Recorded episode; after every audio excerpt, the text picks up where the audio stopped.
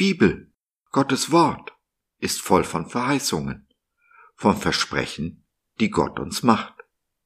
In loser Reihenfolge möchte ich sie mit dir durchgehen. Denn nur wenn wir wissen, was Gott uns versprochen hat, können wir unser Geschenk auch auspacken. Hoffnung, so sagt man, stirbt zuletzt. Wenn sie aber stirbt, hat das seine Ursache.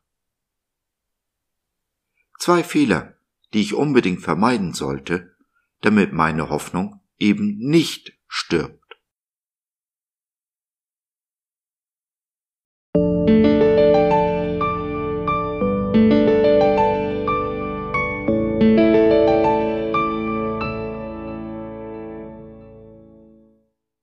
Hoffnung. Eine Verheißung, ein Versprechen unseres Gottes. Deshalb bete ich, dass Gott, der euch Hoffnung gibt, euch in euren Glauben mit Freude und Frieden erfüllt, so dass eure Hoffnung immer größer wird durch die Kraft des Heiligen Geistes. Römer 15, der Vers 13 in der Übersetzung der Neues Leben Bibel. Pastor Gunnar Engel schreibt in seinem Buch Vision, wir können 40 Tage ohne Nahrung, drei Tage ohne Wasser und einige Minuten ohne Luft überleben. Aber wir können keine einzige Sekunde ohne Hoffnung überleben. Ja, Gunnar, da hast du vollkommen recht. Zu viele Menschen in meiner Umgebung leben ohne Hoffnung, haben die Hoffnung verloren sind also per Definition schon tot. Darunter die, die mir am liebsten sind. Manchmal habe ich das Gefühl, ich trage einen unsichtbaren Virus in mir, der mir zwar nicht schadet, aber die, die ich liebe, mit Hoffnungslosigkeit infiziert.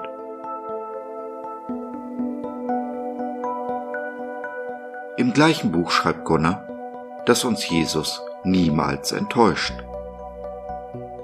Auch das ist richtig, aber, lieber Gunnar, leider nicht die ganze Wahrheit.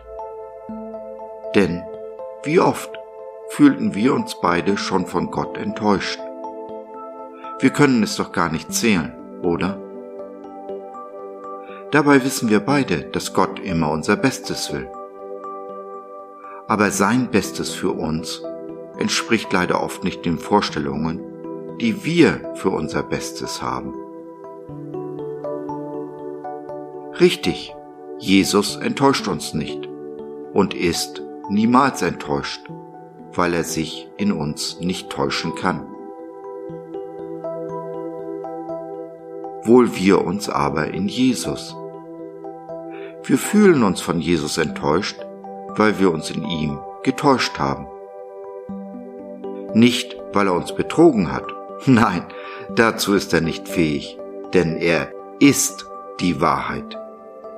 Nein, weil wir ein schiefes Bild von ihm in unseren Köpfen haben, einen Irrglauben.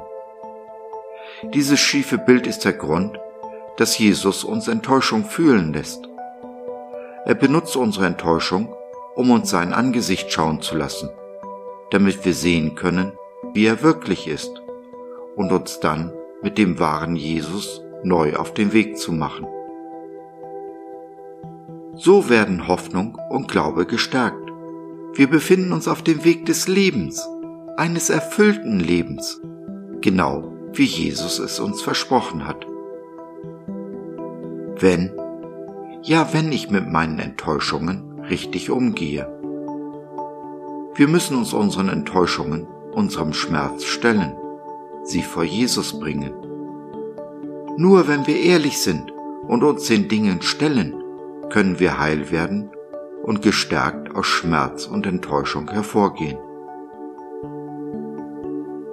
Versuche ich dagegen, aufgrund vergangener Enttäuschungen, diese in der Zukunft unter allen Umständen zu vermeiden, beraube ich mich selbst des Wachstums, den genau diese Enttäuschungen mit sich bringen.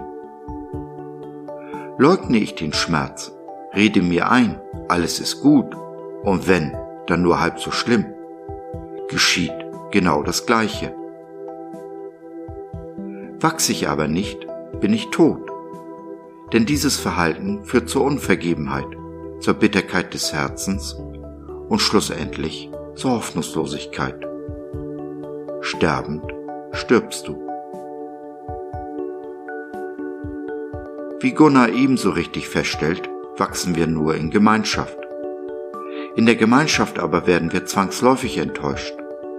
Mein Nächster und ich, wir sind beide fehlbar. Aber ich habe die einmalige Chance zu wachsen, auch und gerade an Enttäuschungen.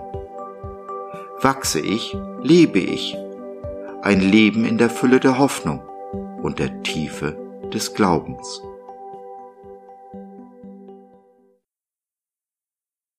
Wenn du deine Hoffnung verloren hast oder es die eine Enttäuschung zu viel war, wenn du reden und oder beten möchtest, dann nimm doch Kontakt mit uns auf oder nutze unser Info- und Seelsorgetelefon www.gott.biz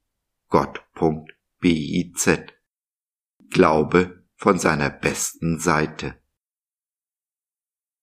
Und du, liebe Tanja, meine treue Hörerin, wo immer du bist, was auch immer du tust.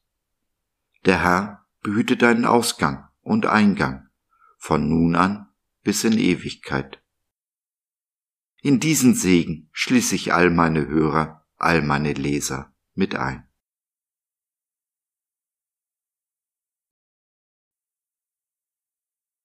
So, das war's für heute. Danke für deine Zeit. Wir freuen uns, dass du dabei warst und hoffen, wir konnten deinen Geist ein wenig anregen. Wenn du mit uns beten möchtest, in unserem Gute Nachtgebet über Zoom oder vor Ort im Gebetshaus Krefeld, wenn du Fragen, Anregungen und oder Kritik hast, dann besuche uns doch im Web www.gott.biz. Hier findest du nicht nur Gemeinschaft, Menschen, die den Glauben leben und mit dir teilen wollen, sondern auch viel Interessantes rund um den Glauben. Wenn dich Sorgen drücken und du mit jemandem reden willst, dann schreib uns oder nutze unser Info- und Seelsorgetelefon. Wir sind gerne für dich da. Also, schau rein, lass von dir hören. Wir würden uns sehr freuen. Bis dahin alles Liebe. Dein Josef.